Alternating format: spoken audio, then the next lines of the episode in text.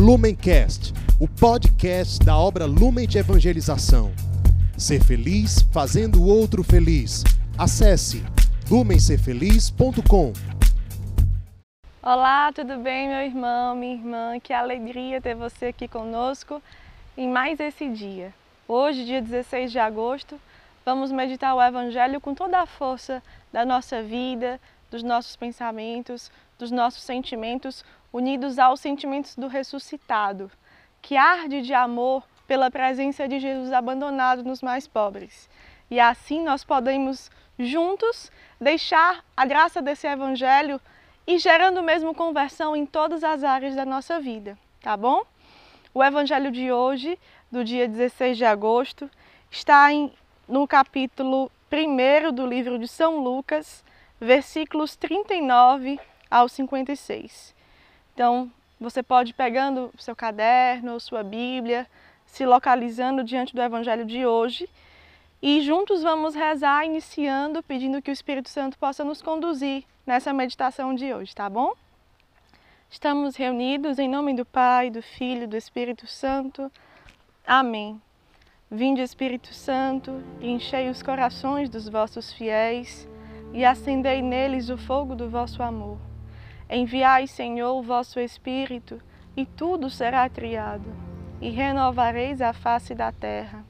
Oremos, ó Deus, que instruístes os corações dos vossos fiéis, com a luz do Espírito Santo, fazei que apreciemos retamente todas as coisas, segundo o mesmo Espírito, e gozemos sempre de suas consolações. Por Cristo, Senhor nosso. Amém. Espírito Santo de Deus, fecunda em nós todas as graças, toda a disposição sincera de encarnar o Evangelho de hoje nas nossas áreas da vida, nas nossas disposições sinceras de conversão, de escuta de Deus e de uma conversão para nos configurarmos ao ressuscitado.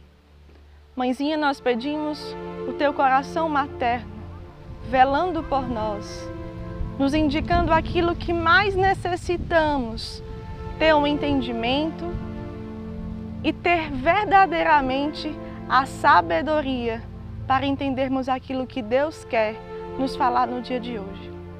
Fica conosco, mãezinha. Ave Maria, cheia de graça, o Senhor é convosco. Bendita sois vós entre as mulheres, bendito é o fruto do vosso ventre, Jesus.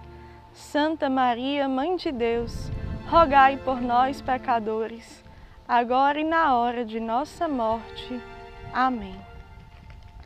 Vamos ler o Evangelho e meditando naquilo que ele vai nos chamando, nos convidando a uma conversão.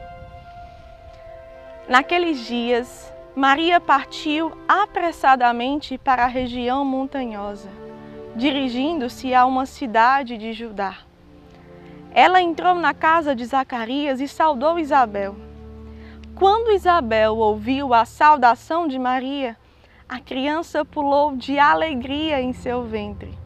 E Isabel ficou repleta do Espírito Santo. Com voz forte, ela exclamou: Bendita és tu entre as mulheres, e bendito é o fruto do teu ventre. Como mereço que a mãe do meu Senhor venha me visitar? Logo que a tua saudação ressoou nos meus ouvidos, o menino pulou de alegria no meu ventre. Feliz aquela que acreditou, pois o que lhe foi dito da parte do Senhor será cumprido. Maria então disse: a minha alma engrandece o Senhor, e meu espírito se alegra em Deus, meu Salvador, porque ele olhou para a humildade de sua serva. Todas as gerações, de agora em diante, me chamarão feliz, porque o poderoso fez para mim coisas grandiosas. O seu nome é santo, e sua misericórdia se estende de geração em geração sobre aqueles que o temem. Ele mostrou a força de seu braço, dispersou os que têm planos orgulhosos no coração. derrubou os poderosos de seus tronos e exaltou os humildes. Encheu de bens os famintos e mandou embora os ricos de mãos vazias. Acolheu Israel, seu servo, lembrando-se de sua misericórdia, conforme prometera a nossos pais, em favor de Abraão e de sua descendência para sempre.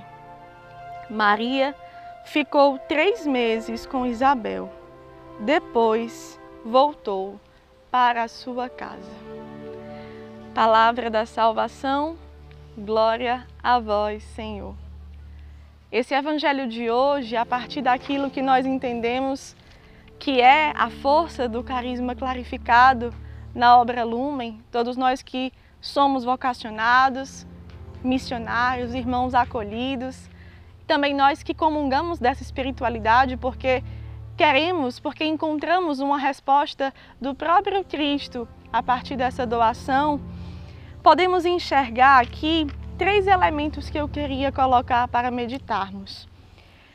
Quando Maria se coloca no espírito missionário, quando Maria entende que a sua vida está inteiramente a serviço, ao despojamento, há uma confiança inabalável em Deus. Por quê? Porque a partir do momento que ela acolheu a sua vocação de ser mãe de Deus, de ser mãe de Jesus, e ela entendeu que havia ali um mistério de amor profundo, ela se colocou a serviço de sua prima Isabel. E nesse colocar-se a serviço, Maria ensina a cada um de nós a beleza da vocação a serviço do outro. A vocação que nós temos não é para sermos perfeitos para nós.